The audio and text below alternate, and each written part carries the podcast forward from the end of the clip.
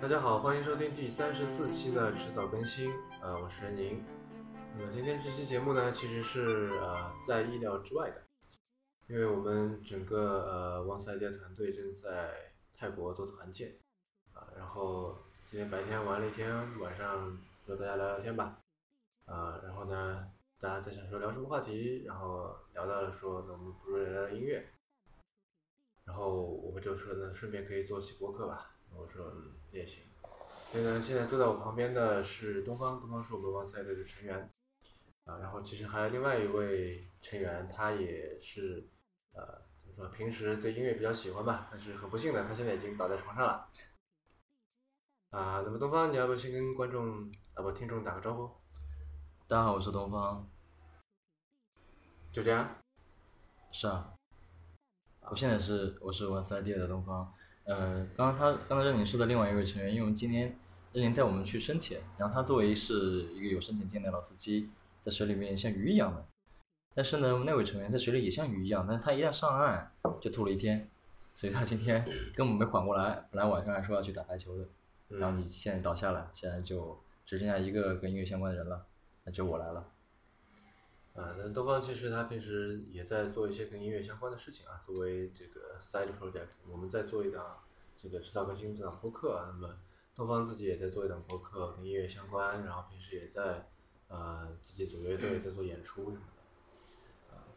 东方，你觉得你愿意被人叫做独立音乐人吗？我我不排斥吧，就跟现在别人说我是文艺青年，我还我也依然不排斥。你觉得文呃不？你觉得独立独立音乐人是一个褒义词吗？我觉得他们没有褒义，也没有贬义吧。因为独立总感觉好像独立音乐会比较酷，对吧？至少我我这么觉得。呃，我记得我记得有一有一年的那个中国好歌曲上面，刘欢说了一句话，他说没有不要去去讲，说是好像一定要分那个分个类，说是独立音乐人、流行音乐人、什么什么音乐人、小众音乐人，就是音乐做出来就是让别人听的嘛。那么你找到自己的受众，然后那那帮受众觉得好听，那这个音乐就可以了。你为什么要去管独不独立？以前有“独立”这个词语，是因为区别于那个时候比较多的，就是大牌的港台明星啊，那些有明星那个年代嘛，对不对？嗯然后区别于他们的话，那另外一批人就是没有厂牌，没有经纪公司，对，没有唱片公司，然后自己在玩自己的音乐，自己所谓的地下发行。那现在其实你你有没有发现，地下发行这个词语也渐渐淡出我们视线了？究竟什么叫地下发行啊？没有版权，没有没有没有版号啊，啊地下发行啊啊，好吧。对就自己刻 CD 来录是吧？来来卖对，啊！我以前还买过很多这种唱片。是嗯我们一起去买。啊，那呃，其实我对你乐队这个这部分的这个生活不是很了解，嗯所以就是你作为一个独立乐队的成员，然后你们究竟是怎么就是打引号的来玩这个乐队的？嗯，就说我们自己是不是？嗯我们自己的话，就有空了玩一下。，那什么叫玩呢？就排练吗？就是我们因为你不是也写歌啊，什么也做演出啊，什么，就我觉得，就反正从我一个音乐的外行人看来，我觉得还挺专业的。在不同上的头一上个阶段的话，其实对玩这个的方式是有是有怎么讲认识是有点变化的。那么且不论之前的，那么现在已经相当于是从大学开始玩嘛，然后毕业了也就好几年了。那么现在大家其实生活都慢慢平静了下来，嗯然后这个时候，我们其实为了让音乐玩乐队这件事情可以继续下去，然后让我们自己乐队，我们乐队叫浆果商店，任宁一直不肯说，我只能自己说了。 杭州放过天团，好啦，然后为了让这件事情可以让大家继续继续就是玩下去，让这个团队，让这个团体，就我们几个好伙伴，还有一个理由可以出来聚，因为现在说出来喝杯茶吧，嗯那有时间，那有一个有一个事情，有个由头，大家可以出来聚一下，为了这件事可以持续下去，那么我们有时候会就是调侃式的跟自己说，那么你就把这个当做是一个工作以外的兴趣小组。嗯然后我之前还做了个类比，就是小时候看《灌篮高手》，你还记不记得？嗯有一段呃，就是三井寿刚来那那那那一集集里面，嗯然后赤木刚宪要出现了啊，然后他一开始在好像在读物理的课外课外辅导班，嗯然后然后呢，老师说，哎，这个问题赤木你回答一下，说哦，这个东西等于等于什么什么什么什么，然后哇，大家说你说的好好啊，啊，下课，好，我现在去篮球队活活动一下。嗯那其实就是就是这样一个东西，对不对他还是把他的学业做得蛮好的，但嗯是篮球对他来说就是一个他去放松一下东西，而且他也玩得蛮好。嗯，那可能我们现在就是这样的一个，目前的我们是这样一个状态吧。但你们不是还去就参加音乐节啊，就还能再怎么赚点零花钱什么这些，呃，是，就很难。就如果说， 因为我我平时也打篮球嘛，但是我从来没有靠篮球赚过钱，一分钱也没有那说明你打篮球在篮球堆里面没有我们玩音乐在音乐堆里玩的好啊。啊。也有 那道理，呃如果你如果你玩的还可以，你去参加半职业的联赛，就半职业队、那也不是也那很也那也没有钱业余拿呀队，也会有一些比赛啊。那比赛是我要交交给人家这个参赛费啊，因为我们是戏子啊，我们是表演。好吧， 对啊，这道理有道理。对啊，那但是所费用很低啊，就是以一般会有多少？一般，大部分现在，那我我对杭州比较熟，嗯杭州大部分的，就是比我小。现在现在其实我们在杭州算算年纪大了，已经我发现，大部分人可能一千一个人，算不错了。嗯即使是可能有一些音乐节或者是商业音乐节，也可能几百块钱，平均下来几百块几百块钱一个人。就是创业晚上，是这嗯个这个，我觉得这个钱是怎么来算的呢？那这样说吧，比如说，那乐队作为一个戏子来说，除了音乐之外，做婚庆，嗯虽然说可能很多人不愿意去做了，特别是很多有自己作品的人就不太愿意去唱婚庆，对吧？然后他们反正唱完就那么几首歌，基本基本上在六百到一千多一点点左右一个人。好，嗯那么婚庆的人就不想，就是新人不想请那么多的乐手，因为按人来算，嗯就，通常说按你那你最低配怎么样？好，我那等一下，你说的这个婚庆是那种在门口那种铜管乐队那种乐队吗？不是就是在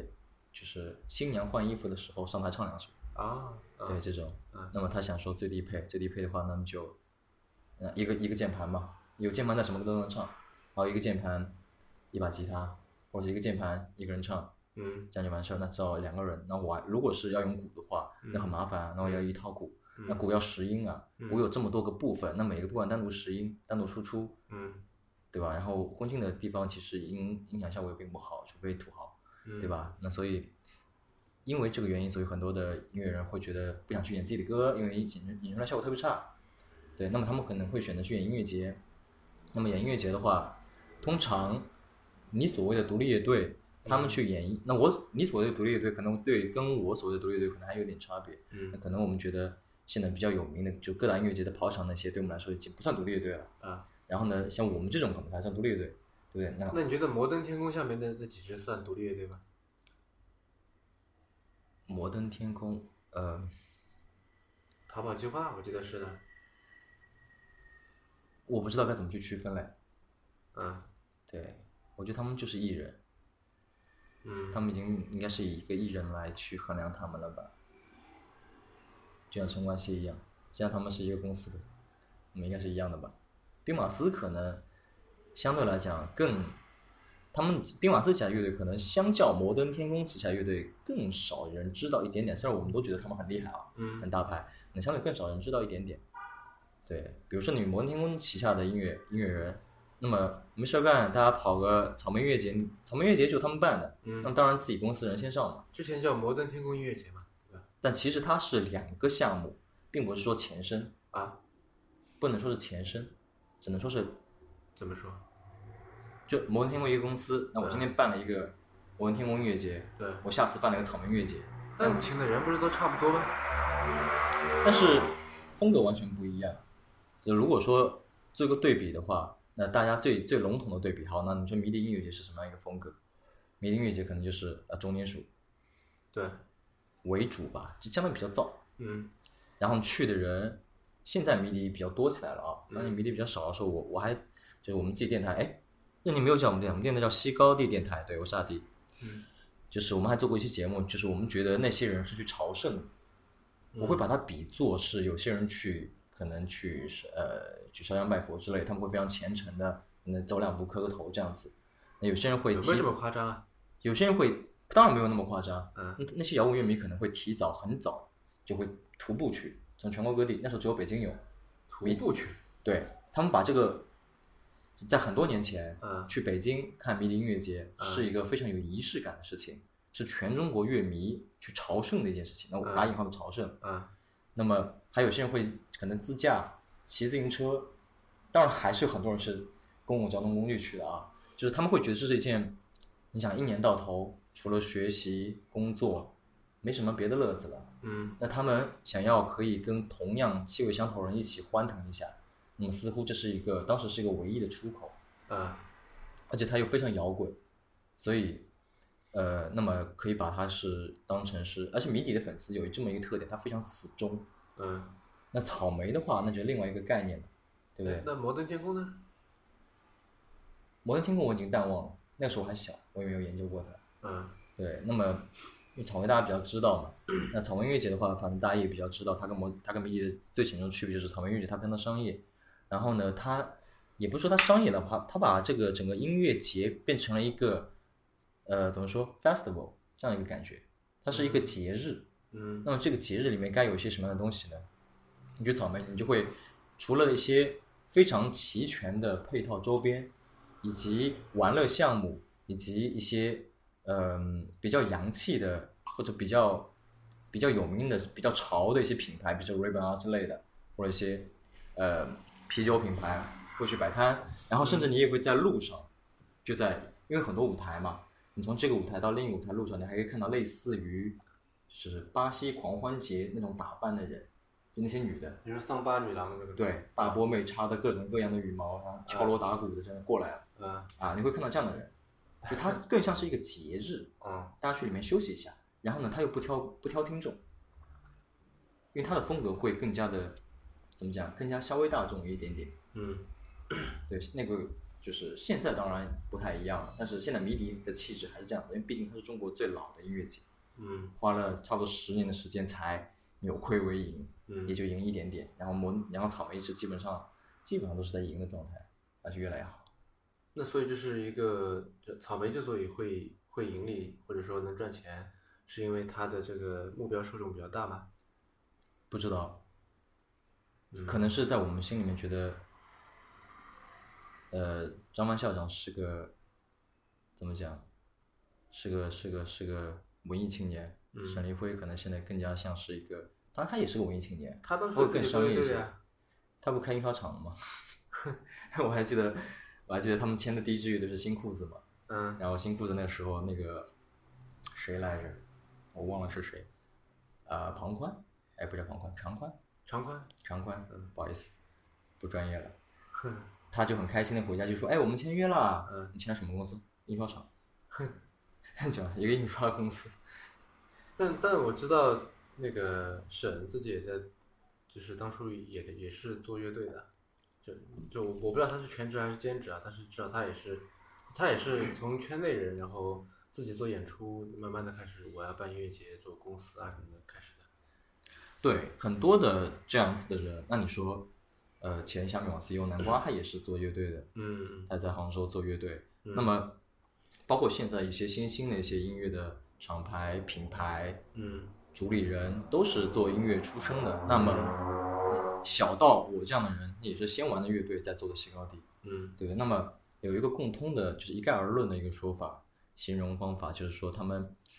当他们在乐队上面做一段时间之后，他们可能知道音乐人要什么东西，缺什么东西，嗯那环境对于他们来说少一些什么样的东西，嗯那么他们也认识了很多的志同道合的别的乐队，很多朋友，嗯就圈子所谓的圈内人吧，嗯那么想为他们做点什么。嗯你还记得我那个时候就自以为有了一些些，因为西高地采访很多很多音乐独立音乐人、独立乐队嘛，嗯那么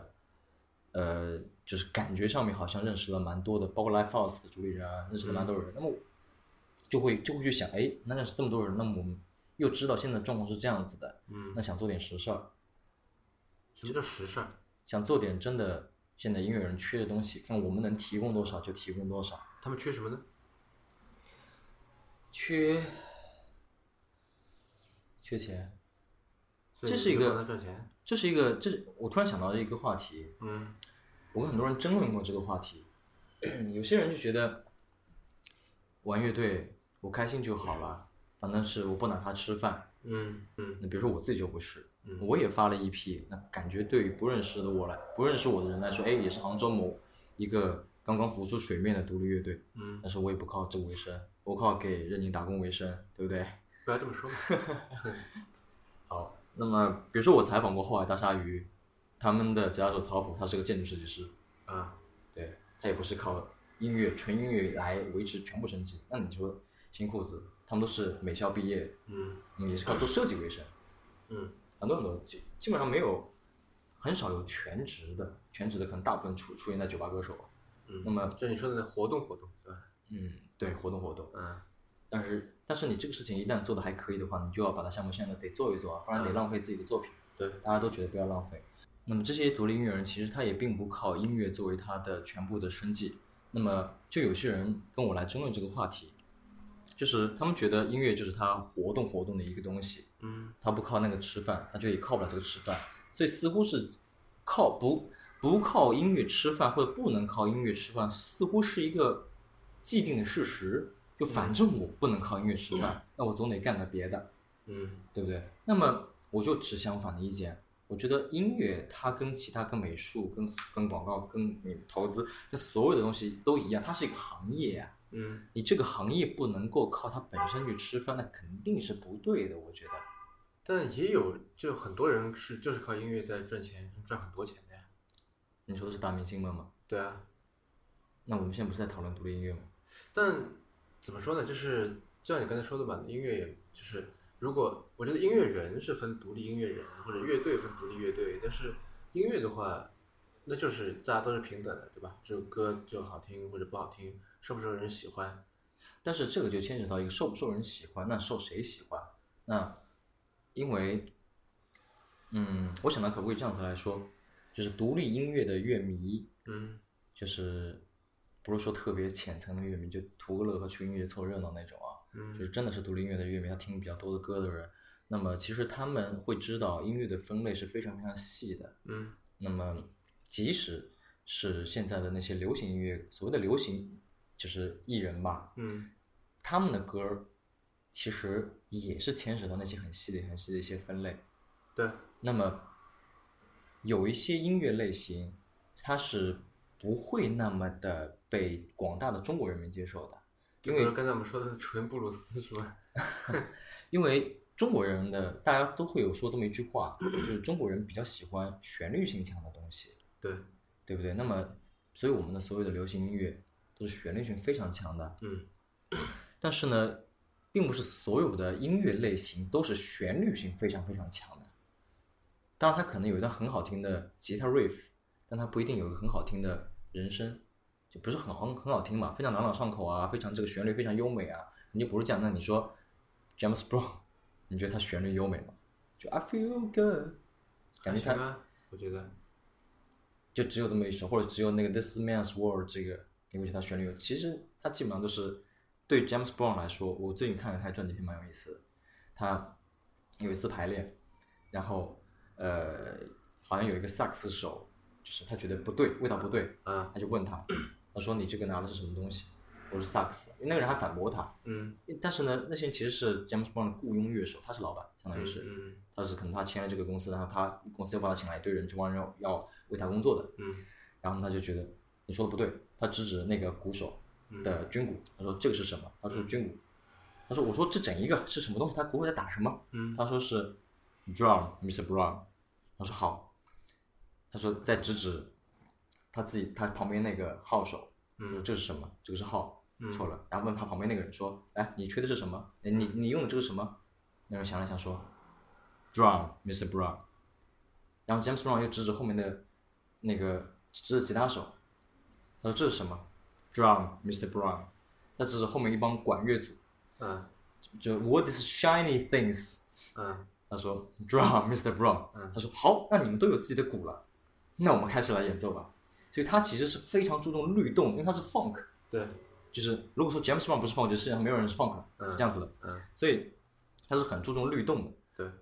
那么它就不是一个走旋律取胜的东西。嗯然后另外一种，比如说，呃，怎么说？哎，比比如说现在比较在中国的独立音乐圈比较流行的一个风格，最近这这两年比较红的一个风格、p o s t rock，嗯然后比较有名一点的，比如说是，呃，简单说，我觉我个人觉得 post rock 在世界范围内可能分成几个大类，我没有那么就是多的音乐常识，但是就音乐专业知识，我我肤浅的分成几个大类，就美国类、嗯北欧类、日本类，那日本分成两波，嗯就是比如美国类的是他们可能会比较注重情绪的堆叠，嗯慢慢慢一层一层一层一层上去，最后刷个音墙给你听一下，哗哗哗，你就一大片的情绪涌涌动而来。嗯那日本有一部分这样子，比如像 Mono，就是非常悲伤、非常情绪、非常旋律很有，就是这是个旋律很打动，有个主旋律的。啊那么这种中国人很爱听，嗯很容易接受。嗯然后另外一种，比如说北欧的那种，啊，那最有名的 Sigur Rós，对，对不对？或者说是 像呃 PG Lost，嗯他们是也是就比如说我们不是一起去过北欧嘛？嗯你会想象那么空旷的一个地方，地广人稀，嗯建筑物都挺高大的。然后想起 Sigur Rós 这样子比较，呃，比较空灵，比较悠扬，不是悠扬，比较怎么讲？音乐人最讨厌那个词儿大气吧，嗯但是它旋律还是很优美。嗯那么中文会觉得，哎，这声音好空灵，好好听，旋律很优美。嗯好，另外一部分，日本，日本的另外一部分，就是也算是器乐摇滚的里面的嗯数学摇滚。嗯，我为代表的就是 TOE，嗯就 T O E T E，嗯哎 T 上面加一撇，我不知道念什么，感觉像是一个拉丁词。然后或者是 Tokonoma，我有一次淘地淘到的。他们这种人，他们这种风格就是，你就感觉所有的乐器在做数学题，嗯就是感觉是，呃，就有一种说法，我不知道正不正确，说数学摇滚就是，比如说吉他是三小节循环一次，贝斯四小节循环一次，他们有个自由公倍数，到那个时候正好混能正好一起停，嗯一。起进入下一段。哎，你说起这个，我想插一个小段，你等下你先记着你想说什么，然后 我先插一个小段，因为上次呃上期节目我们不是跟呃陈忠侯陈忠一起录的嘛，然后录完以后他给我听了一段所谓的呃极简主义音乐，然后他给我听的那个人我记得叫呃 Steven Reich，然后呢他是给我看了一段 YouTube 上面的视频，什么视频呢？它叫 clapping music，就是都是拍手，就是一个一个很简单的一个节奏，就哒哒哒哒哒哒哒，类似这样子。然后呢，一开始是两段是一起的，嗯然后总之我们分 A 段和 B 段好了，两段是一模一样的。一开始是同时播放这两段，所以听上去就是重叠的嘛，对吧？一模一样的。嗯好，完了以后，它 A 段开始往，比方说比 B 段早出现了，比方说半秒钟。嗯好，然后这时候开始有点不一样起来。嗯然后它以一个单位慢慢的往后移，往后移，然后这两个东西开始呈现完全不一样的效果。也就是说，它就是拿你可以说把这两段一模一样的这个旋律当成是工具或者当成一个基本元素，嗯然后进行就是就打这个时间差，嗯然后出来的东西是完全完全不一样的。然后他就觉得说，就是这其实音乐就是一个数字游戏，他这么说。就学音乐的人这样说，学音乐很枯燥啊，学音乐就是在学数学，要算呐、 嗯，什么和和和声走向啊都要靠算对的。对对，因为他以前在上海音乐学院学作曲。嗯，嗯所以继续往下说，是吧？嗯那么，所以说刚才是刚才是说到，呃，音乐这个东西，你说要好听，要大家都好听，那么大家这个这里面指的大家，他这个音乐审美的还没有到说是可以让全中国人都去喜欢数学摇滚吧，嗯对不对？所以说，它就会相对来讲更小众一些。嗯那么这些喜欢数学摇滚而去玩的人，嗯，那他该怎么活？对不对？那这就比较这麻个烦了。我觉得在任何的这个艺术领域都是一样的吧。但是有些艺术领域它，嗯，我不懂艺术创作这件事情，其实，嗯特别是呃所谓美院挂的那些人，嗯那他们可能是呃画画、卖画、策展，嗯去办画展啊之类的，或者是去做一些其他的就是 crossover 的一些项目啊之类的，经常在做这样的实验项目。但音乐它只能够做出一个一个的所谓的作品也好、产品也好的东西，嗯你你得有人听，然后但是你有人听到，他又转化不了钱，他可能花很多钱去做，因为做音乐很贵。嗯然后呢，你如果想要再推广的话，你要花点钱，你要拍 MV，你要花点钱，这钱大家都自己凑的。嗯对不对？然后你即使这样子弄完之后，也许现在的流行的风潮不是这个，幸好现在，比如说我有个朋友，我很喜欢他们的风格，杭州的 Grateful，然后他们现在他们是数学摇滚，在杭州玩数学摇滚，美院的人。然后正好现在的整个的至少独立圈子里面，大家对这一类的音乐类型，整个器乐摇滚的大类比较比较接受，嗯就是你也会看到很多世界各地的，就是这种风格的来中国频繁巡演。当然，这里就是有一个独立的厂牌 New Noise，功不可没。嗯那么，所以他们这个时候相对来更好推广一些。那么，但是他们只是比其他的独立音乐类型好推广一些而已。啊对，那么比如说我们自己玩的是 funk，或者是 funk 里面加点摇滚的东西，我们自认为觉得这样子的音乐类型，没有人会觉得不好听，因为 funk 大家听得很开心，会跳就可以了。对啊但是实际情况并不是这样子的，它不红不流行这个风格，就是不流行这个风格。那么我们肯定是还是要玩自己喜欢的东西，嗯对，那所以就是我原来觉得我们的歌是有旋律的，然后呢，我们觉得我们的歌至少没有人会拒绝，没有人会不挑听众，那它其实也并不能够红起来，要么就我们歌写的真的不好听嗯这，样子。所以说，因为它我觉得还的挺好听的。 啊，因为好，因为是吧因为你写的词是吧？不不，真心的，我觉得还挺，我觉得还不错。就是因为它的受众本来它面就小啊了，嗯所以它就不可能让所有人都喜欢。所以不是说音乐，当然说音乐做出来就让大家都喜欢，但是因为大家的听还没听到那份儿上。嗯那你说在我们这里叫独立音乐，那你说同样的音乐类型在美国叫什么？就叫流行音乐，嗯是不是？美国最红的那些人的那些大牌，嗯杰姆斯旺在美国够火了吧？Michael Jackson，Michael Jackson 就是玩 funk，嗯然后 Prince 可能 funk 里面多一点复古舞曲的东西在里面，嗯或者是呃，比如说那个前几年比较红的 Get Lucky，嗯就是 d a p t Punk 跟 Pharrell Williams 和 Raj 他们那个这首歌，嗯也是 funk 加点电子，然后由发动来唱。嗯他们是流行音乐，嗯为什么在我们这里叫小众音乐？嗯就只是因为大家还没听到那个份儿上。但这两年好起来了，这两年虽然说是综艺节目这种事情比较的没事儿看看的东西，对不对？但是正因为它的普及，让大家对乐队，让大家对各种各样的音乐类型，因为现在很多综艺节目很讲究编曲，把老歌去新唱，告诉你这不同的风格是什么。嗯大家好歹好歹多多少少对于哦，原来乐队是干这事儿的，原原来同一首歌不同的编曲，哦，原来不同换一种编曲是另一种感觉，原来这叫编曲。大家多多少少有一个普适性的、普及性的一个概念了，所以你看现在的，导致现在哎不是导致，只影响到现在的音乐节越来越多，我觉得你可觉能得也是一现个在侧这面个吧。中国的音乐市场还停留在乐迷或者说听众还不能理解说不同的编曲会出来不同效果这样这么一个情况吗？那你问随便一个人，你说 funk 是什么？呃，也许看过《中国好声音》的人会觉得哦，会知道哦，原来庾澄庆他喜欢那种叫 funk，嗯他一直在讲，然后嗯他会把很多的歌改成 funk，他会有一个很感性的认识。嗯那你你说，你去问他数学会是什么，他可能就不知道了。这个情况我觉得在这个这个国外也会是一样的，就是你问说数学摇滚是什么，路上拉一个路人，他也未必说得出来，对吧？但那我觉得他说不说得出来这是个什么，跟他能不能够欣赏，就是你放这首歌给他听，他会不会觉得好听，我觉得这是两回事情。这可能轮不到我说的一个话题，就是音乐教育的问题。嗯就是我坦率的说，我刚开始听摇滚乐是我我高中时候的一个音乐代课老师，嗯老师正好有事儿，他要上一两节课，嗯然后他告诉我们啊，你们不要觉得什么，你们听周杰伦这些是好音乐，其实世界范畴内那样子的才是好音乐。他给我们听摇滚，给我们听莎拉布莱曼，对然后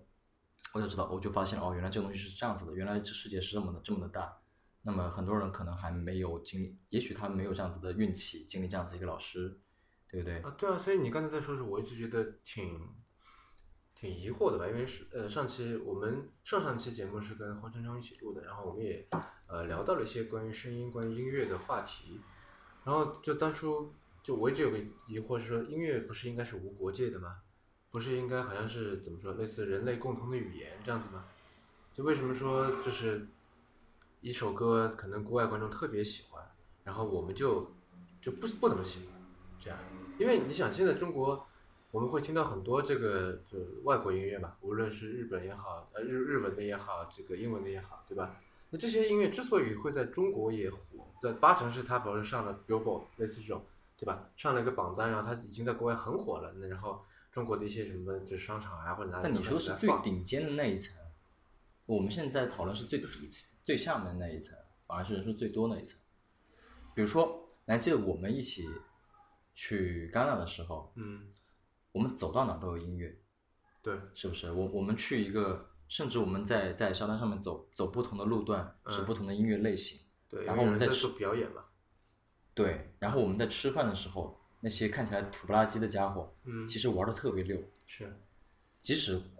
我有很多音乐人朋友出国的时候，不管是出差还是自己出去的时候，看到他们的街边卖唱的，嗯，跟我们这边的卖唱也不是一个级别的。那是，就他们有些东西是，就是你从小就习惯这样的音乐氛围。那你说，呃，比如说，哎，我记得高晓松之前小说里面有句话“汉人无音乐”，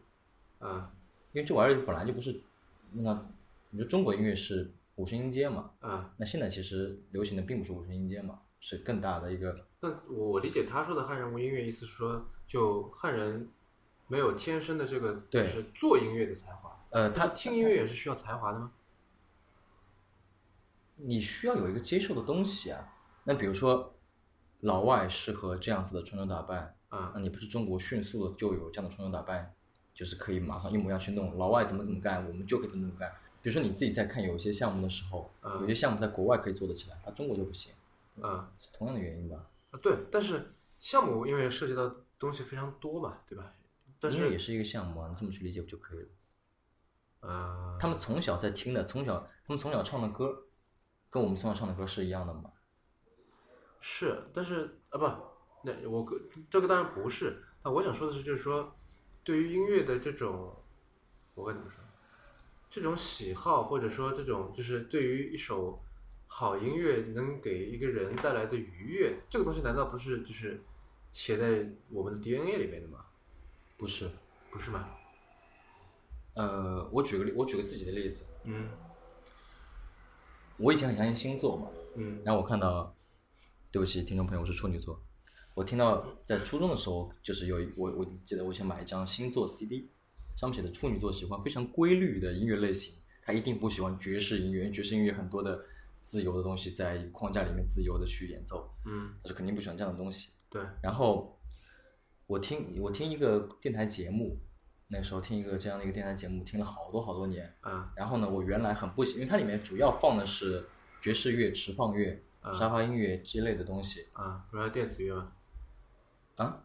我记得还有电子乐是吧。其实持放和沙发也算是电子大范畴里的东西。啊啊，你继续说。啊然后我慢慢慢慢的变成非常非常喜欢这种东西了，啊包括我现在每天在听的，其实都是爵士乐。我现在愿意去看的现场就音乐节，可能就只有上海爵士音乐节。嗯那这是会变化的，虽然它没写在我骨子里面，它我是经过就是大众传媒那时候电台大家都听，现在可能少嘛，对不对？对我是经过大众传媒好多好以年为单位的熏陶，我才慢慢的接受并且喜爱上这种音乐类型的，而且前提是我本来就是个音乐爱好者，我本来就是一个在同龄人当中都没有经过音乐训练的同龄人，就高中同学、初中同学这里面，相对来讲我算是一个音乐爱好者的身份的前提之下，那如果他本来你要让他路转粉，完全路转粉到一个音乐类型，好难呐、就相当于是我我来泰国我吃不惯，嗯可是很多人就觉得很好吃，嗯，对不对？我吃惯酸辣的，可是你说中国人吃惯酸辣吗？怎么可能啊！中国人好爱吃酸辣。不，对我觉得这这事情是就在我这个这个个人体验里面，比方说我呃，比方说我不太喜欢 hip hop，嗯但然而呢，就是我知道，就是当我听到一些好的 hip hop 的时候，我知道为什么呃有人会喜欢它，对吧？就我能感受到它里面是有它的趣味的。但然然而，如果现在比如说我如果只有这个，因为音乐这个事情，这个怎么说，机会成本很大的事情。要听音乐哈，因为你不可能同时听两首歌，对大数大多数人而言。那你就比方说你走在路上，现在你想听一首，现现在你想听音乐的话，那你只能选一种了，对吧？那这一种八成是你最喜欢的音乐类型里面，你最喜欢的歌手的最喜那欢的如果歌他并不知道有这种音乐类型，他会听到这个会立刻马上喜欢吗？啊，这首歌可能，比如我我随便推荐一首歌，我刚才说我提到过有叫 Tokonoma 的一个日本乐队，你嗯就无意听到了这么一个歌，嗯那不一定很多人会喜欢。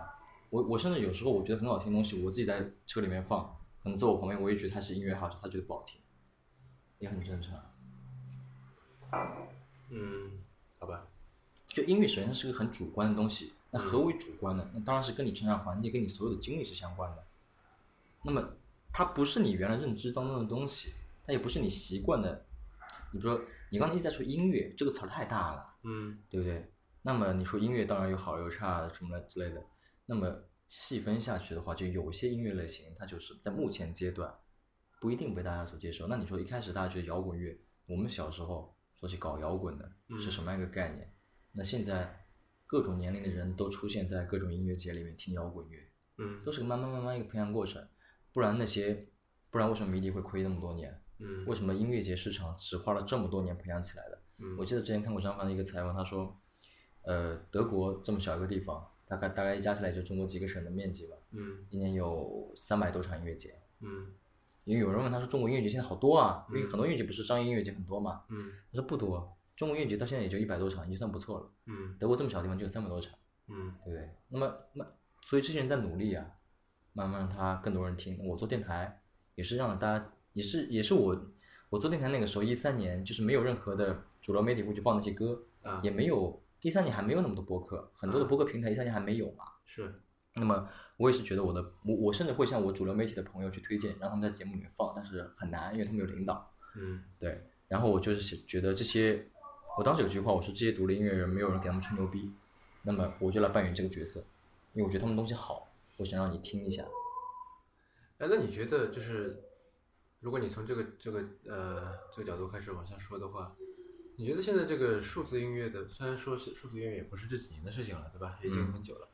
那么现在这个数字音乐起来，然后呃，包括这个呃移动端上面有很多跟音乐相关的这些 app，你觉得这些这些怎么说呢？就这股潮流，或者说这个由于技术带来的这个变革，有助于独立音乐的发展，或者有助于这个改善独立音乐人以及他们的作品的现状吗？因为我为什么这么说啊？就嗯是因为听起来感觉好像是整个东西的门槛都下降了，对吧？原来你要自己做音乐啊，做什么就就听上去这是一件很费钱的事情，还是很费钱啊。呃，你先听我说完吧，就是说，呃，虽然依然是需要花出成本的，但是就是你现在有一个选择，就是说，反正你自己要录个小样啊，对吧？你自己要做个什么？就原来你可能只能录些 CD，然后呃，比方说拜托这个一些渠道放到唱片店里面去卖，那些是这些 CD 你得先做出来，是，对吧？那现在说没关系啦，你直接放到网上去，是吧？嗯你这什么朋友圈分享一下，大家都可以知道说啊，这个人做了个做了一首歌，如果是你的朋友，你八成会听一听，对吧？嗯原来你你还要给他 CD 送过去啊，怎么样，几乎是不太可能的事情。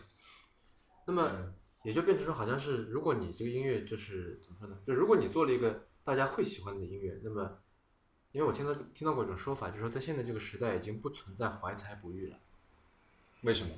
就因为如果你是才，然后现在就是这个曝光成本太低了。但选择余地也更大了。是，所以我就想说这个，就你觉得到底是，就是由于这个网络或者由于这个数字媒体的数字音乐的出现，到底使得独立音乐的，就是它被人所发现、被人所欣赏的这个门槛也好、成本也好，上升了呢，还是下降了？那首先，它肯定是给独立音乐带来更多的机会了，嗯因为它毕竟在对于他们来说的宣传成本上面会有所下降。然后呢，另一方面，现在基本上现在国内的这些独立音乐的这个呃流媒体平台吧，他们也是呃怎么讲呢？不管是老的那些，比如虾米老的那些，或者是新那些看见音乐这些，呃，包括云音乐，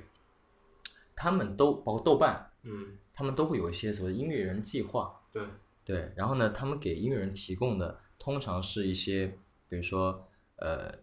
帮你制作，啊帮你帮你录音，帮你制作，帮你宣发，啊，然后呢，钱都归你，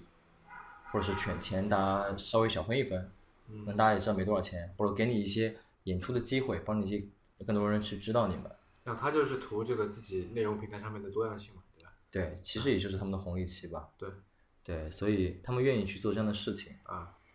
那么对于独立音乐人来说，因为独立音乐人那些家伙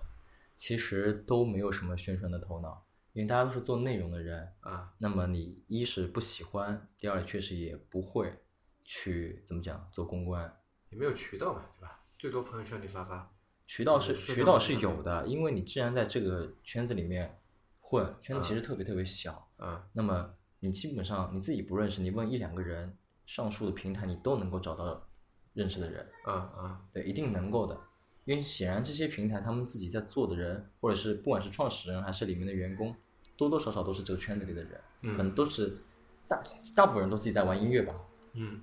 哪怕乐视音乐，它里面的也是，不是你知道乐小老虎是乐视音乐的，嗯对，呃，所以说对他们来说，他们是在做内容出身的人，那么也就是说，他们不喜欢，可能也没这个能力，他们可能有这个渠道，但是他们确实没有这个时间或者有这个精力去当自己的经纪人。嗯那么这时候，如果有一个平台来跟你说，好，我来帮你做发行，啊我来帮你做录制，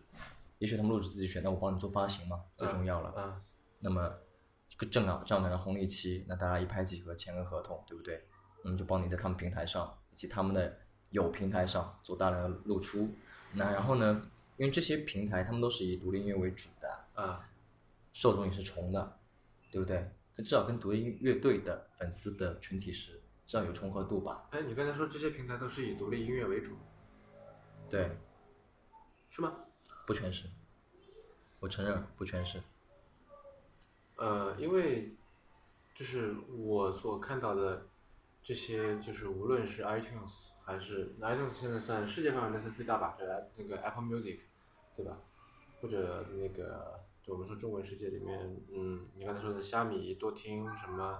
云音乐，你登上去的话，在那个它的首页里面，那一个网站最宝贵的页面就是首页嘛，对吧？最大的流量就是首页。到它首页上面去看，还是以流行等等这些为为多嘛？你看音乐节的海报，字写的最大的也是大明星啊。对啊，对啊，对啊，所以那那你的判断是说他们是以独立音乐为主？那你觉得独你觉得音乐节是不是以独立音乐为主吗？你会因为出现一个大明星，你觉得他不是以独立音乐为主吗？一样的道理。好吧，所以就是现在的这个这些数字音乐网站都是说以这个大明星或者比较知名的这些艺人作为面子，然后独立音乐作为里子。是这么独立音乐说作为他们的调性嘛，嗯对，因为独立音乐人最需要他们，大明星不需要他们，啊，倒也是。只是只是其中一条路而已。那你觉得这些呃数字音乐网站，他们一家一家有什么样的，就是无论是在形式还是在内容上面有什么的什么样的这个不一样吗？因为在我看来，好像几乎都一样的，除了有的时候，比方说一首歌，然后在一个地方搜不到，你换一个平台可能就搜到了这样的，由于它可能签了一个独家或者怎么样。但是整体来看，我你觉说得的是版权之争之后的事情吗？呃，对对对，就是呃，整体来看，我并没有觉得好像是哪家跟哪家特别的不一样。 哎，那你你喜欢用哪家？如果你要用国内的这些 app 的话，我现在用两个，第一个是用虾米，然后虾米上搜不到的歌呢，我买了 Apple Music 的会员。我们抛除国外的， Apple Music 上面很多中文音乐，啊我知道抛过抛除国外的机构，那可能我会什么 QQ 音乐、你会用这两个？那你那我想网问易你，我也会用。那我想问你，你在你如何去选择这几个平台的？嗯，我想听你如何去选择去用这几个平台，比如说云音乐、虾米、QQ 音乐，你是如何去做自己的选择的？在使用习惯上面，所以相关上面我自己我没有做过这个调研啊，但是我感觉就说你可能自己是虾米的这个曲库是最大的。也就是说，如果现在我想搜一搜搜一搜一首啊、相对我觉得会比较小众的歌的话，我会先去试虾米，那其实不是，哎不是吗？其实不是，呃，我现在有一个说法是，现在就是在曲库这件事，因为是版权争之后嘛，基本上已经分成几个大的几足鼎立所谓的吧，阿里系、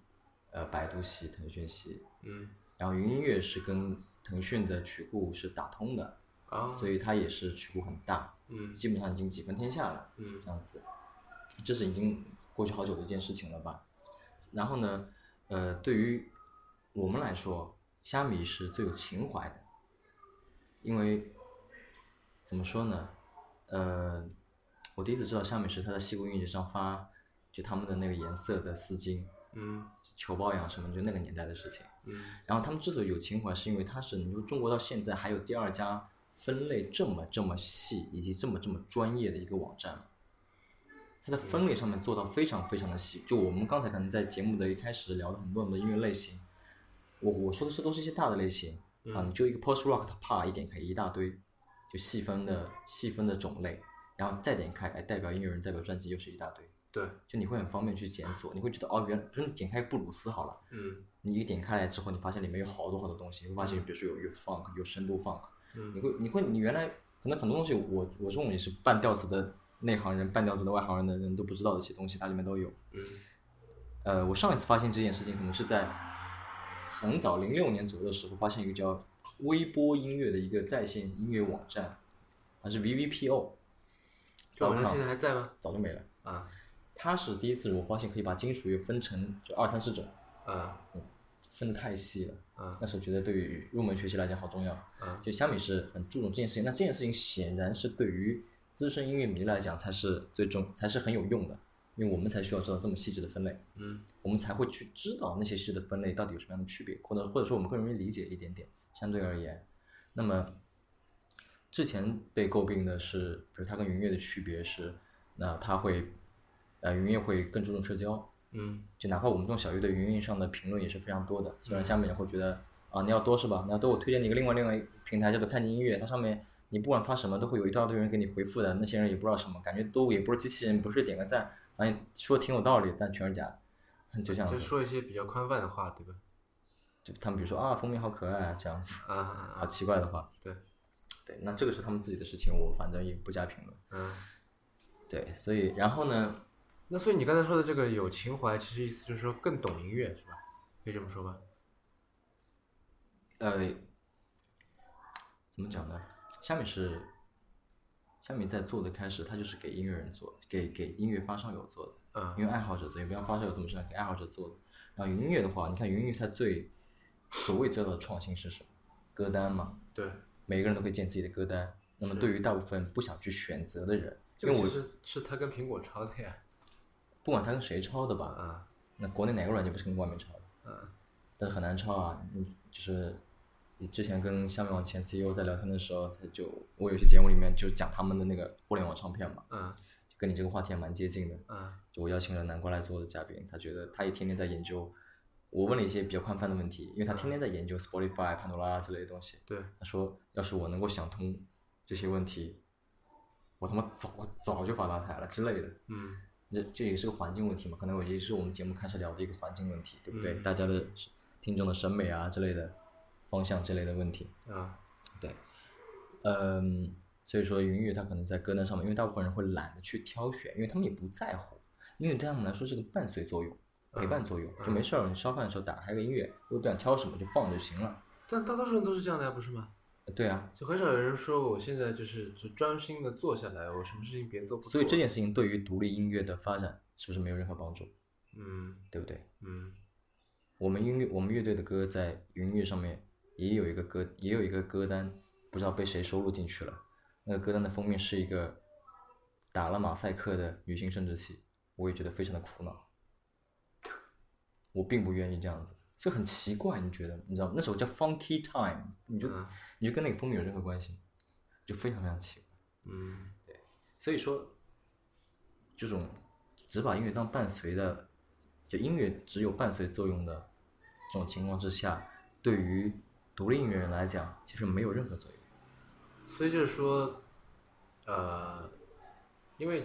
我如果就是靠就是怎么说呢，就是 intuitive intuitively 的会来想说，如果说听音乐变成是件更简单的事情，比方说你可以在手机上面听，对吧？嗯呃，你不用再出门去买 CD 等等，然后你会听得更多，然后你也会想去探索更多。但现在就就从你这个说法里来说，那就是第一，它变得更简单了以后，反而音乐的这个作用被弱化了。哎，我我我我有这么说吗？就我的意思就是说，它的存在感就降低，就更多的是作为一种陪伴。这样，由于它就是太过于这个，我只能说，对大部分的就是非音乐发烧友来说，那对啊，那就是就是所谓的如果所谓如的果你要普通赚钱，你肯定要去迎合，就肯定要满足大众，咱们不说迎合啊，所以他们成为选择成为独立音乐人，做自己开心的事情，所以他们不以音乐为生计，愿意做自己开心的事情，就因为没法儿迎合大众。因为音乐人而言的话，他可能听的歌更多、更更大范围，嗯对不对？那么他们听了我那么多东西之后，他发现啊、原来我可以做一个这样的东西。嗯那么这个东西是目前阶段大众所谓的大众还接受不了的东西，我嗯还就是没有兴趣去接受的东西吧。但我总有种感觉啊，就是因为呃前两天我们不是还讨论过一个话题嘛，就人火和歌火，对吧？是，我现在觉得说，好多这些在国外是特别火的这些人，我们不说歌好了，这些人他在国内也一样火，但他的歌未必火。我随便说，比方说现在被禁的那个就不准来中国演出的比约克，对吧？他啊当初来就来中国演出的时候爆满的。嗯再比方说这个这个年初今年去世的那个德维鲍也是今年还是去年？今年吧，对吧？今年对吧？再加上最早先的那个 Prince，那其实就不不不，Prince 晚，Prince 刚啊，对，啊，那再比方不到说半年五这月份好像是个，那刚刚去世的这个 David 啊不呃 Leonard Cohen，就是这些人，你说，呃，他的歌在中国很火吗？没有，但是他一旦去世了，然后朋友圈整一个都就每个人都在怀念他。啊，这个事情是另一个话题了，我觉得，就我的意思，他人是火的，对但吧人也不火，为什么？如果一个不火的人，为什么会就是？我说的火，我说的火，就是说因为你想他有这这个知名度他没有这个知名度，Prince 在中国哪有知名度？没有吗？全中国人都知道 Michael Jackson，Michael Jackson 跟 Prince 同时期，他们俩是竞争对手，是吧？对，啊对，Prince 在美国也是非常非常重要的一个人，是啊中国谁知道他？不是还挺多的吗？黄舒骏不是还写歌说他来着吗？那你说的是黄舒骏，我说我们我们现在在聊大众，谁知道他们？那么你想，你所谓的红就是爆炸朋友圈，就分两类嘛？那些这些文章是谁写？这些文章不就是那些音乐评论人员，或者说是音乐类的，就是媒体，嗯或包括那些音乐网站，嗯不就他们写的嘛？嗯那他们当然知道啊，对不对？嗯他们就跟我们一样，就音乐爱好者嘛，当然知道啊。嗯那么这么重要的人去世了，那当然要写啊，当然第一时间去写。嗯然后呢，另外一帮人是，就是好像跟你又认识，就假装我又认识，在朋友圈里面去体现那样子一个腔调而已吧。嗯，他又知道什么呢？对不对好？吧。哎，说回刚才你说的那个互联网唱片，这到底是个什么呃，我觉得这个话题可能还是不聊比较好。啊？对，因为呃，怎么讲呢？我专门为这个东西做过一期比我自己电台里面最重要的节目，因为我在自己的西高电台，在这个互联网上面是二零一三年的，哎，二零一四年吧的七月份，七月二十八还是二十，我忘了，有点有点不记得了。啊，二零一四年的七月七月份的一件事情吧，嗯然后我就第一时间去联系了，就虾米网的前 CEO 南瓜，然后呢，当时做的节目里面还有音乐的从业人员以及传统唱片店的老板，嗯然后自认为做了一个闭环的做了一个这么一个节目，然后呢，其实，呃，南瓜跟我讲说，我想太多了，就是他并没有想去定义什么，他嗯并没有想去说啊互联网上面这个新概念之类巴拉巴拉的，嗯但是我就很简单，我就是希望让这些在我们虾米上面我觉得非常优秀的音乐人，希望有一个渠道，希望做一次宣发的事件，让他让大家可以有一个理由去关注到他们。嗯你想那个时候，谁知道李荣浩嗯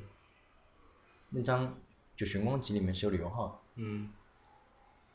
在那个之后，大家发就是现群光计划那个，对《寻光集》这样这样互联网唱片，嗯这时候就有李荣浩，嗯那么其实慢慢走到大众视线里面来了。那这个、这个计划也是大家也是下面网就是花了很大的精力去挑选，去跟人家聊，去跟人家给人家拍东西，嗯做了一套非常非常完整的一个宣传计划，嗯包括它的呃真的去收听的那个页面，整个的整个的 VI 设计啊，嗯对用户用户的这种感觉也是非常非常棒的。他只是想有一个理由，有一个途径可以做一次集体的发声，让大家知道这些人非常棒。包括里面有声音玩具，也有杭州的香料，嗯也有淘宝计划。那个时候并没有像现在这么这么的有名，或者现在有些人现在还是在圈内有名。哎，你说起这个 VI 设计，我突然想到， 虾米是不是这些音乐网站里面最注重设计的一家？你说那个磁带嘛，啊，对，就是前段时间不是出了一个小小的事情嘛，就是百度音乐呃，就是抄袭了虾米之前的一个播放器页面，嗯，有一张海报。哎，我没有做过这样子的研究，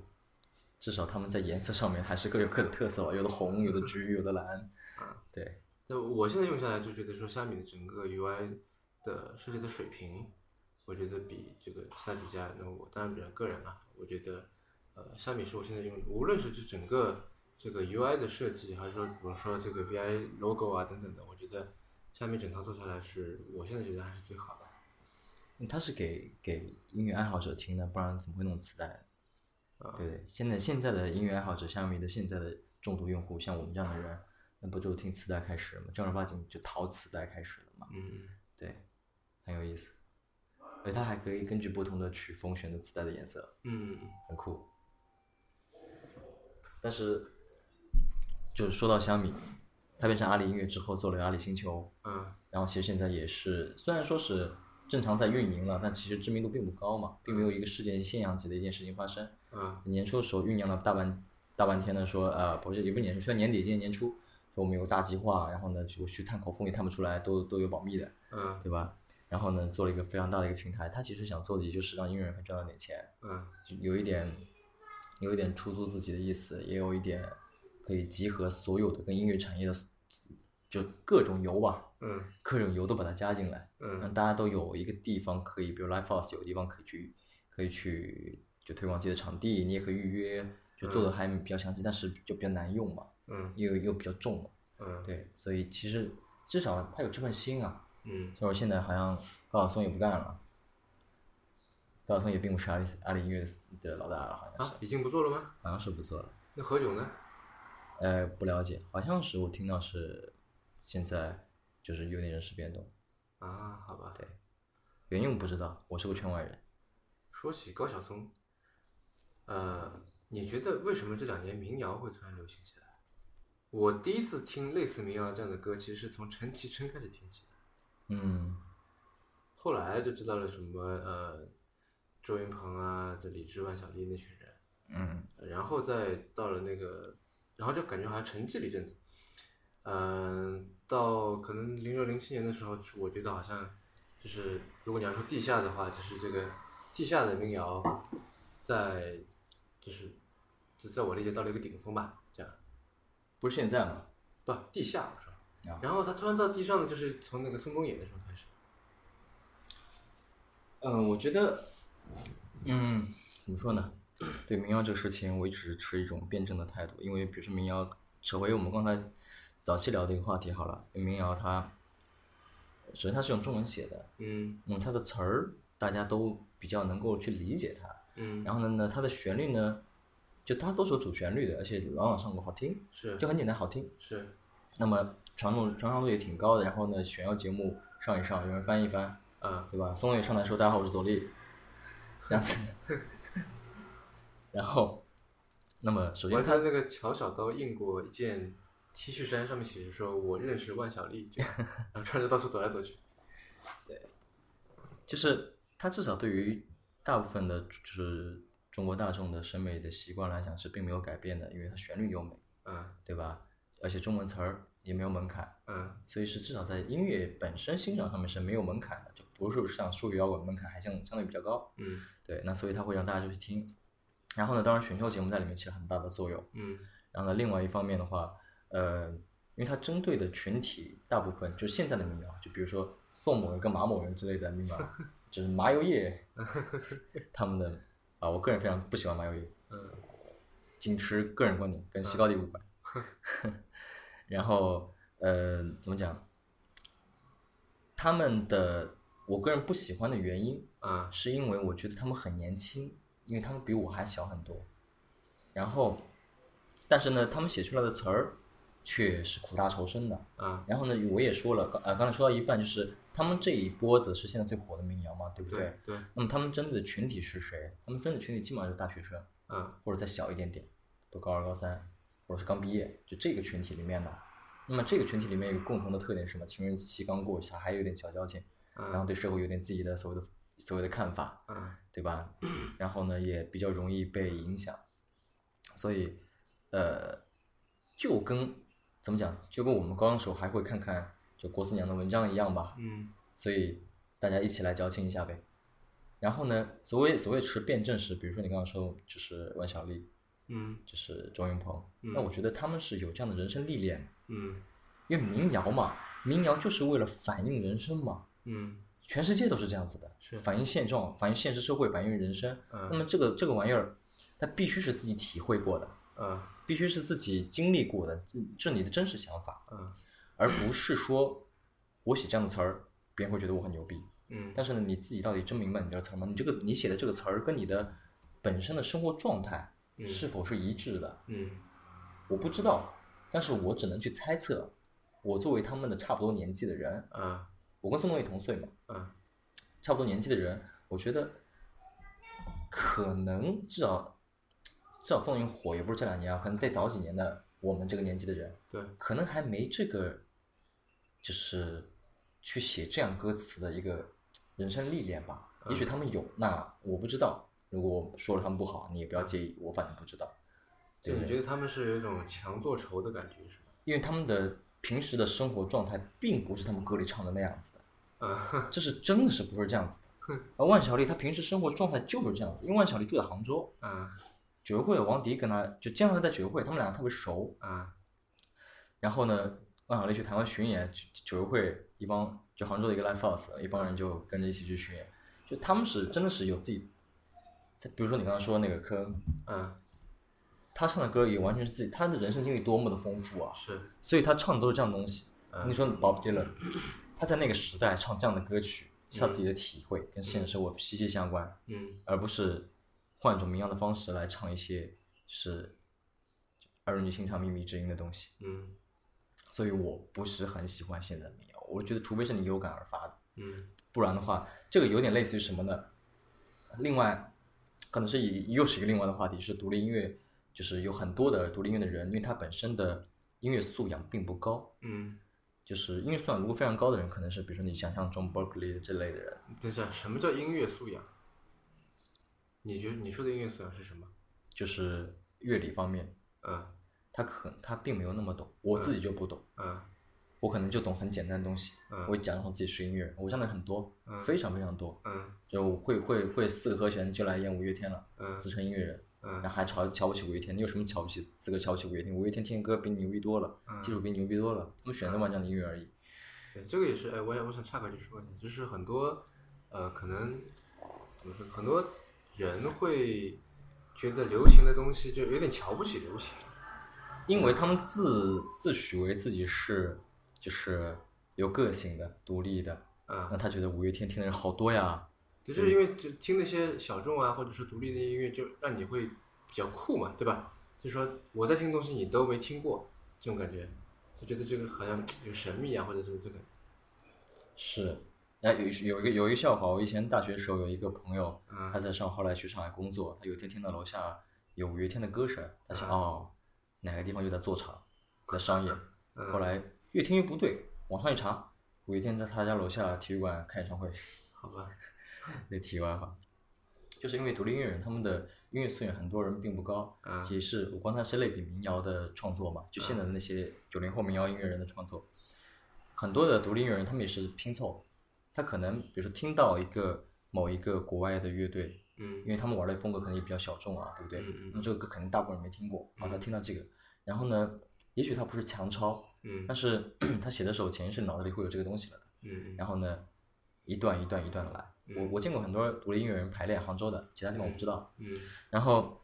他们突然讲，哎，我最近听一首歌，哎，我有感觉，我我编了段这样子的吉他 riff，我编了这么几个几个和弦走向，然后我们来搞一搞。嗯然后那个人说，哎，我也搞了这么段，然后就一段一段一段搞出来，嗯而不是一气呵成，或者说是有起伏。我们最近我们吉他手也给我们听有一个非常非常非常非常棒的一个乐队叫 Snarky Puppy，一四年还一五年的时候也在上海爵士音乐节演出，嗯他们的作品你就会觉得这大乐团的编制是，比如你就想象交响乐好了，嗯，它是有起有起承转合，对，然后有乐器之间的呼应，是，对，那么这这种玩意儿是你不懂，没有深挖乐理，你根本玩不了。你是说编曲方面啊？对，你是根本玩不了这样的东西的，而不是现在我们哎，比如说我我承认我自己写歌的时候听到某一个东西，然后我觉得哎这样子感觉蛮好的，哎我差不多感觉也来唱一个，嗯然后呃我们乐队有时候也这样子的，比如说我们鼓手，呃我们鼓手是个黑人，他的律动律动感确实强，可能也是刚才一个话题，就是老黑的这个对于 funk 的这种律动感，即使你中国人打一模一样的东西，那个打的节奏型哪怕是一样，你感觉就是不一样。嗯然后他能觉得，哎，我们现在有这样子一个想法，哎，我我们这样子来一段，嗯一段一段一段，然后把它凑起来。有些歌我承认我们是这么写的，嗯但是我们觉得 A 片蛮酷的，然后呢，我再写个旋律，哎，这首歌还真蛮好听的，我们自己觉得蛮蛮蛮开心的。嗯但其实你说我们知道这个歌到底在玩些什么样的东西，我们可能用到了一些什么样的东西，我们可能并不知道。但你要说这个，就如果你是从这种叫什么偏学术这方面来来怎么说来要求的话，我觉得是不是要求错了？就是这个可能是比方说去研究音乐史啊等等，就这些人他会去关注的一些点。那那你作为一个创作者，很多东西是不是就是发自内心，我就这么写了，这样？那你说，拍婚庆的是导演吗？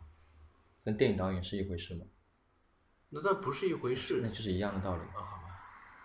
你觉得是不是一样的道理？就呃，我怎么说呢？就我理解的哈，就艺术，我理解当中有一个功能是说，它要去探寻边界，就探寻什么是什么的这么一个边界，对吧？就是怎么样算音乐，音乐可以怎么玩，然后比方说什么样叫画，啊画可以怎么弄，这个东西到了一个什么样的程度，它就不是音乐；什么样的程度它就不是画，类似这种，对吧？那行为艺术也其实都一样。那如果照你这个说法，比方说这个就有的人拍电影，他就是看很多这个呃大师的作品，然后他人家拍对话怎么拍，他也就怎么拍，这样那这是一种做法。那另外一种就是说，那我也看，那看了以后我就想说为什么他这么拍，对然后就想说那呃我从就以他为启发，对吧？因为没有人是一张白纸嘛，以他为启发，然后我来想说那呃从在我这个在我这个情况下面，我应该采取哪种方法，是吧？我能不能够做点创新？他这么拍，我能不能够再往前推一推？是吧？这是我理解的这个艺术创作嘛。是，没有绝对原创嘛。嗯，对。那但是我我觉得我你们举个其他的例子好了，嗯我们前任前任吉他手他退队的原因是他想专心致志做个乐手，他想去苦练吉他。然后呢，他跟我说了一个事情，有点稍微有点类似，不完全一样。就我们都很喜欢 Red Hot Chili Pepper 嘛，红辣椒嘛。然后我们喜欢他的，他特别喜欢他的吉他手 John Frusciante，就是前一任吉他手。嗯然后呢，你看 John Frusciante 在台上演奏的似乎都不难，也就是说你要去扒下来、翻弹下来，没那么困难，至少他没那么困难。就我们吉他手去翻弹的歌，觉得还行。嗯然后他觉得，哎，你弹的也不是很干净，嗯，也不是很复杂，速度也不是很快，对，你是不是就这么点水平？但是呢，他后来去深究他，去看他的就是单块组，嗯去看他的采访、纪录片之类的东西吧。嗯然后张飞自己说，我弹琴其实平时我在练的时候，我是弹的非常非常的难，非常非常的快。他一开始还不信，哎，你你你自己专辑里面不就这样子的表现吗？你怎你平时有手速有这么快吗？就是看起来他绝对没有那种比如 Metallica 这么快的手速。哎，吉这他个无影手那个，那吉他无影手，他是个就是安格鲁是个运动员，这是另外一个话题。嗯安格鲁现在是在中国疯狂圈钱的运动员， 嗯对，这是另外一个话题，就是 Metallica 的吉他手非常非常牛逼，就是手速在世上排在前几位的一个速度。嗯那么他说，你说你手速练得快，但是你弹的歌是这样子的，但是现在他明白了一件事情，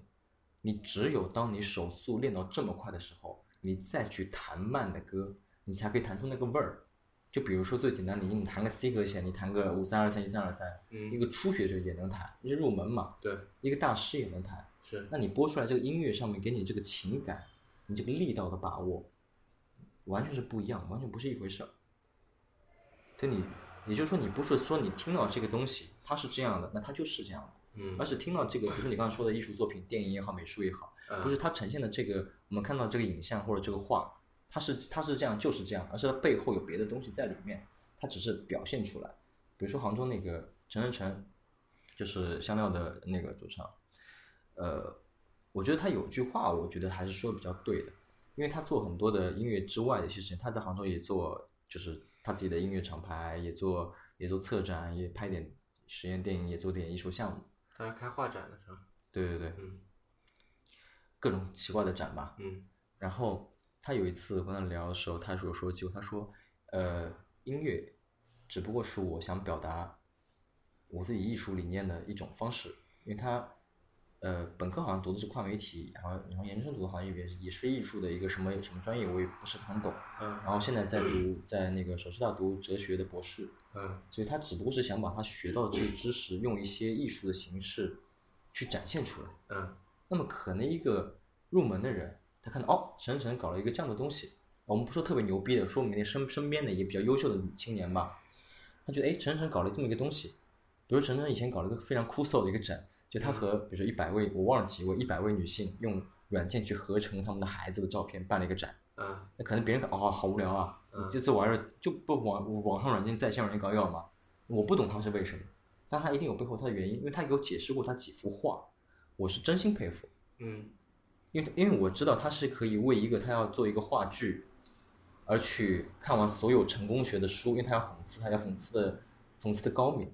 他看完所有成功学的书，他去做了一个就是多媒体相结合的一个实验话剧，并且还做了一个成功学的桌游。我们都知道桌游是很难做的，嗯，一环套一环，对不对？对对对，对，所以可能别人看了哦，你陈晨干了这么事情，他背后有那个东西在，所以说，就可能扯回刚才的，我说吐槽一些现在的年轻的民谣音乐人，我不知道他的生活是不是到那个程度了，嗯但他写这样的词儿，我觉得我们就类比，也不说类比科恩或者类比类比那 Bob Dylan，我们就类比万晓利，嗯那万总人家是有这个历练，嗯他是背后有东西的，嗯那你这个二十岁青年，你写这个词儿，什么南山南北秋北，你懂你在说什么吗？嗯是不是？南山有墓碑，你见过几座墓碑，嗯对不对？我是真心不喜欢。那我承认这首歌旋律写的非常好听，但是我这词儿我就是看不惯。所以我们自己写歌的时候，当然我也因为自己没文化，我我在写自己的介绍的时候，我会说我们是支无脑摇摆乐队，因为我们放克它本身就是跟性啊、跟爱有关的东西，嗯一听让人开心。我只需要你开心，我只需要你听我的歌能够动两动，我没有别的要求。你要是能够摇摇晃几下，我就觉得满意了。所以我歌词确实蛮水的，但是我歌词就主要就表达一个什么自由解放啊、跳脱框架啊这样的东西。我觉得我寻求自由这样就很浅一个道理就好了。对，不小心又夸了一下自己，我说这么多个性。哎，那如果照你这个说法，就是因为我有一种感觉，就是音乐的流派的发展是不是已经停滞了？就我现在能够想到的一些这个，你刚才说的很多这个各种流派嘛，对吧？那这些大师都是些老人，甚至已经都好多都已经去世了所以说现在是个大师陨落的年代，因为那帮大师都已经七老八十了。啊。对，但是那他们之所以就是被人叫做大师，其实很多人成名都是非常年轻的嘛，非常早的，对吧？嗯那当然了，有当时的这个叫什么，这个社会文化等等这些呃历史因素存在，就是那时候的就就他唱的这些歌什么的，写的这些歌就刚刚好迎合了当时的这个社会的你说需求也好，心理也好，对吧？然后呢，他又是那一波人当中可能相对最优秀或者说运气最好的，然后他起来了，呃那很多嘛，就是说就他反正说起鲍勃迪伦，我们可能是一般的这个爱好者，可能就能说出他那么几首、十几首，对吧？那他其实一直到现在还在出专辑啊，是吧？科恩一直到啊对啊，他还在出专辑啊。科恩一直到今年还在出专辑啊。对对对对对，刚刚做完。呃，对啊，那就是，但我们听到他的歌，或者说，如果说你去听他的这个演唱会好了，你还是希望他去唱那些老歌嘛，是吧？是，像那个在披头士的那个呃呃 Paul 这 McCartney 啊，对，他还在出新专辑啊。嗯，但你去，你如果去听他的演唱会，你难道不希望他唱披头士吗？你还是希望他唱那些歌，是吧？那然后黑豹换了主唱，还是唱无地自容。啊，对啊，然后那你像现在就我们说大的流派好了哈，就没有说像那种，比方说像当初这个、呃、朋克出现，是吧？到后面摇滚，然后再后摇，然后电子乐又出现等等这一系列的这个，那你哪怕你说流行乐好了，这个呃发展的这个脉络其实也是很清晰的嘛，什么时候流行什么，然后哎突然很多人来做，然后大家探寻这当中哎有没有各种各样的可能性，这东西跟这个结合怎么样怎么样。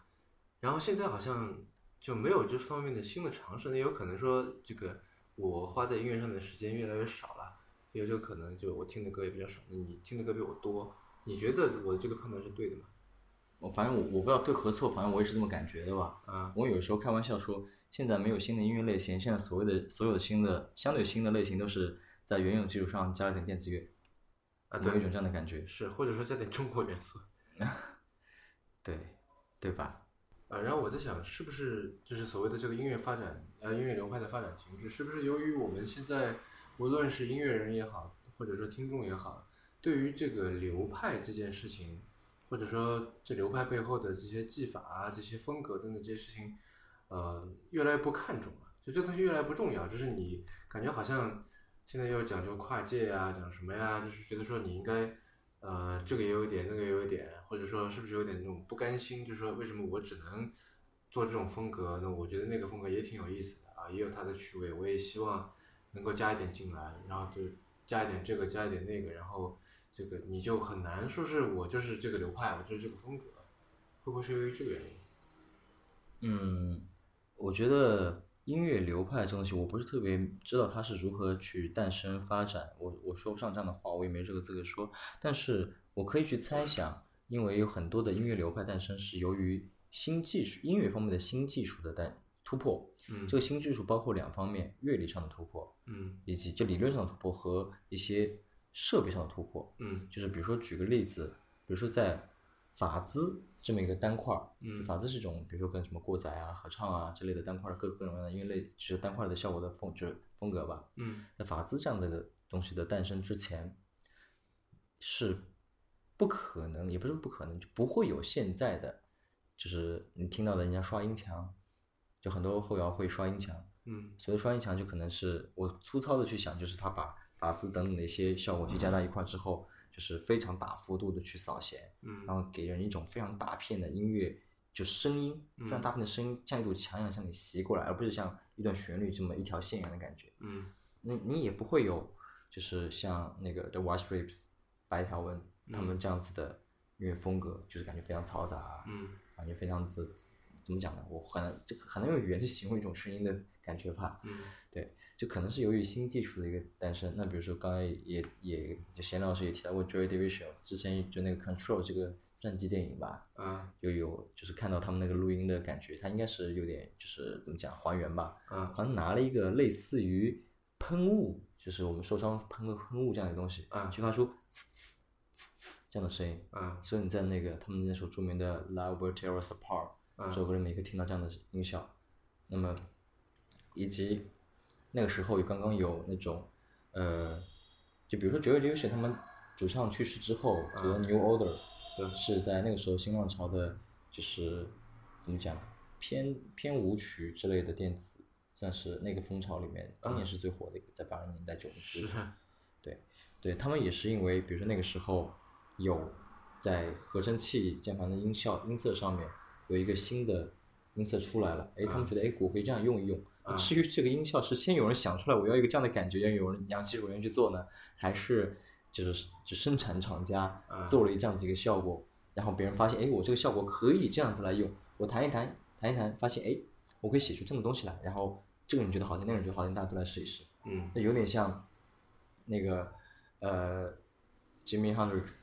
看到别人砸琴，哇，好多人喜欢，现场简简直帅爆了。他想我也得干点别的，他就去烧琴了嘛。啊，这是个段子，但确实也是可能也是这样子的一回事儿。那么，呃，另外的话，对于我们这些小屁孩儿音乐人来讲的话，就是我们越来越不喜欢说自己是一种什么样的风格。啊对，因为一是我们没有这个能力去，因为我们刚才也提到过，我们的音乐素素养并没有那么高，我们并不能说我们所谓的以自己的音乐风格，也只不过是别人的音乐风格，它大概 funk 是就是这种比较干净的音色，然后扫得很干净，有这样子一个律动感去扫，哎，我们也这样去扫，哎，我们觉得自己是 funk，但是为什么人家是 funk funk 为什么怎么怎么来的？我们怎么样现在呃去就是既保留 funk 的精神，又有所创新？我们并不知道，可能像 Jimmy Cry 之类加了一些电子之后，因为它是有点呃像 Prince 的舞曲，但它又有点就年轻人更喜欢的电音之类的东西在一点点在里头。嗯那么，嗯，所以说我们并没有说是我们一定要玩这样子一种风格。那么对于我们来所以说，我刚才说的这个风格模糊化这个情况是存在的，对吧？有人坚持，也有人也有人模糊。就坚持的人，比如说是像朋克，嗯那么玩朋克的人，他心里就有那股劲儿，嗯他可能这辈子就是一个朋克了。他有可能说你是个朋克，也许是就朋克之间说你是个朋克，可能是夸你的，也可能是骂你的， 就这样子，就大家开玩笑，就是就这个人他是真朋克，嗯对，那么就是这种比较特别特别个性化和就是群体化的这种风格，嗯就是基本这些人会一辈子坚持。对然后他们可能会，比如说杭州的板砖吧，啊他们一辈子在坚持，不一辈子还没挂啊，都挺年轻的，他们一直在坚持玩朋克。啊其实现在所谓的板砖解散，他们现在也在玩 ska，那嗯 ska 跟朋克它本来就是一回事儿，嗯对，或者是一群人在玩的东西，那不太有说是一个玩就重金属的人，明天去玩数学摇滚了，哎，有没有也有，比如说啊，去玩后摇有，当然也有，比如说像台湾的晨曦光廊，啊对他们呢，他们是后摇，非常棒。然后呢，他们里面也会有，因为主唱原来是玩这种风格的，它里面也会吼。哎，再举个另外的例子，像我特别喜欢就是呃网文，嗯就是谢宇广，他原来是属于玩嗯涅槃的，嗯在很早的时候他是玩涅槃这样风格的，穿个破裤子之类的。嗯然后，所以他在他现在的作品里面也是会带一些比较嘶吼式的人声。但这种算是致敬吗？这种他已经是非常喜欢了，啊已经是把这种现象或这种文化这种感觉已经是他自己的了。嗯他的人生阅历是由这些东西组成的，所以他就整合成自己的人生、自己的体验，他就表达出来了呀。啊他也没说致敬，就是这就是他了。啊为什么是他呢？因为他以前听过那些歌组成的他。啊对所以，嗯，因为现在我们有时候会觉得去说我是什么风格的啊，好像是件特别没有意义的事情。啊我们会觉得我写出来的东西在我的受众范围之内，大家觉得好听，啊我们自己玩的爽是。就可以了。对，其实呃，不光是音乐啦，就是比方说，呃，文学也好，艺术，就比如美术啊等等，建筑这方面，呃，就你说最近有的新出来的具有代表性的，就是我们说，比如说代表呃二十世纪初的这样的这个怎么说呢？呃，艺术流派等等，就没有一个说像一个怎么说，比方说像印印象派的诞生，像野兽派的诞生，是吧？未来主义、立体主义这些，这么的，我该怎么说？就这么在艺术史上面具有显著地位的这样的这个，他们跟他们当时的风格的这个诞生，那你说，比如文艺复兴，它跟它当时的政治环境、宗教环境是非常非常有关系的。是对，所以所以不同的时候出不同的东西，这个大家也比较能理解的一句话吧。现在我也不知道，是因为大家表达途径多了，那个时候大家表达自己的精神层面会选择艺术形式，现在可能有些人朋友圈里吐槽一下也也也行了，对吧？更碎片化了，嗯那么就不会说，也许这样也是没有单纯新的风格的一个原因吧。全世界都在很随便，对不对？嗯，这是蛮有意思的一个点，对，这可能是一个另外一期节目，可能是一篇论文，嗯不是我们现在一言两语就非常主观可以说得完的一件事情。我们今天其实聊的很多东西都可以成为单独的一个一个的论文。嗯，反正今天我们只是在团建之夜随便聊聊，对，嗯现在已经几点了？已经快三点了吧？然后明天还有最后一天的团建，啊，我们还要去那个叫什么来着？搞一点水上运动，水上运动。嗯，那好吧，那就先这样吧。嗯、您刚刚收听的是迟早更新的第三十四期，这是一档以科技创新、生活方式和未来商业为主要话题的播客节目，也是风险基金 Once Ventures 内部关于热情、趣味和好奇心的音频记录。呃，我们非常欢迎您给我们写邮件来啊，告诉我们你有任何的问题、意见或者反馈。呃，我们的新浪微博 ID 是迟早更新 FM，电子邮箱是 embrace at weareones.com，拼法是 e m b r a c e at w e a r e o n e s 点 c o m。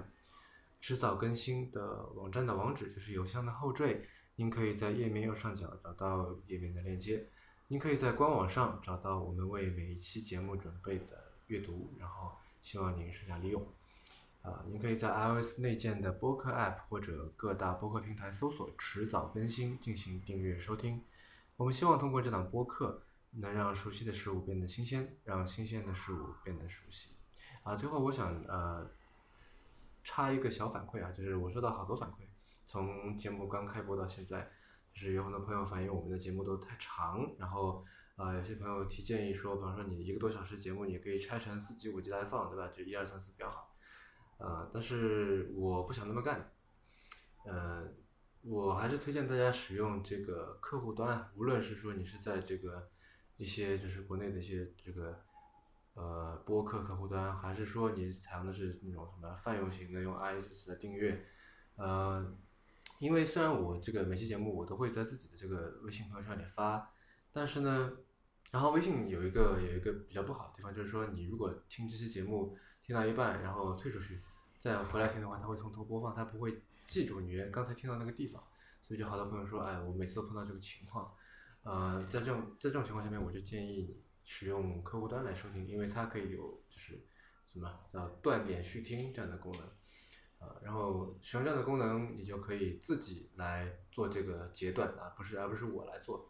对吧？就是你要是在上班路上二十分钟到了，那就停，就退出来好了。下班路上继续从刚才听到那个地方继续往下听，啊，不用再从头听起。嗯那么就这样吧，再见。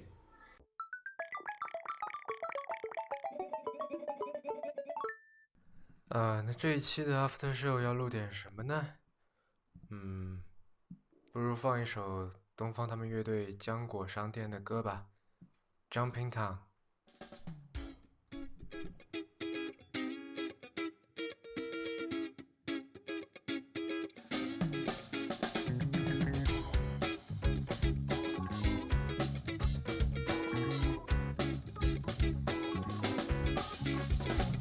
Wednesday, you turn up your beauty. I play that you to be the counting ground. The light up, always bright. Some morning on the ground. Come on, party's waiting for too long. Make four nights back to town. You will see the miracle man. Never know.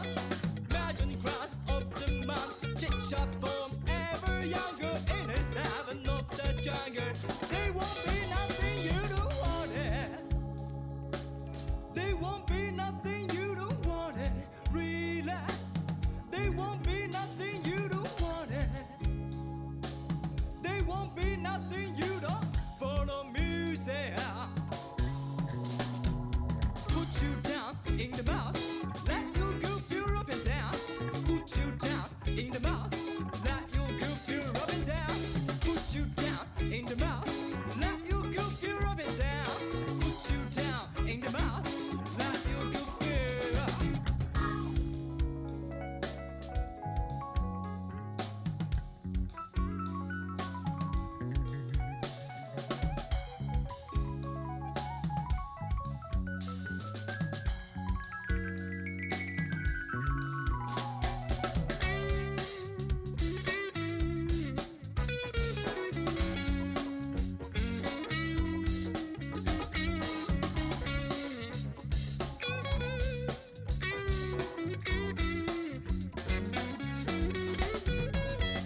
want it. They won't be nothing you don't want it. They won't be nothing you don't want it. They won't be nothing you don't follow music. Put you down in the mouth. Let you go feel up and down. Put you down in the mouth. Let you go feel up and down. Put you down in the mouth. Let you go feel up and down. Put you down in the mouth. Let you go feel up. Put you down in the mouth. Yeah, yeah, yeah, yeah. Put you down in the mouth. Yeah, put you down in the mouth. Let you girl feel rubbing down. Put you down in the mouth. Let you girl feel rubbing down. Put you down in the mouth. Let you girl feel rubbing down. Put you down in the mouth. Let you girl feel.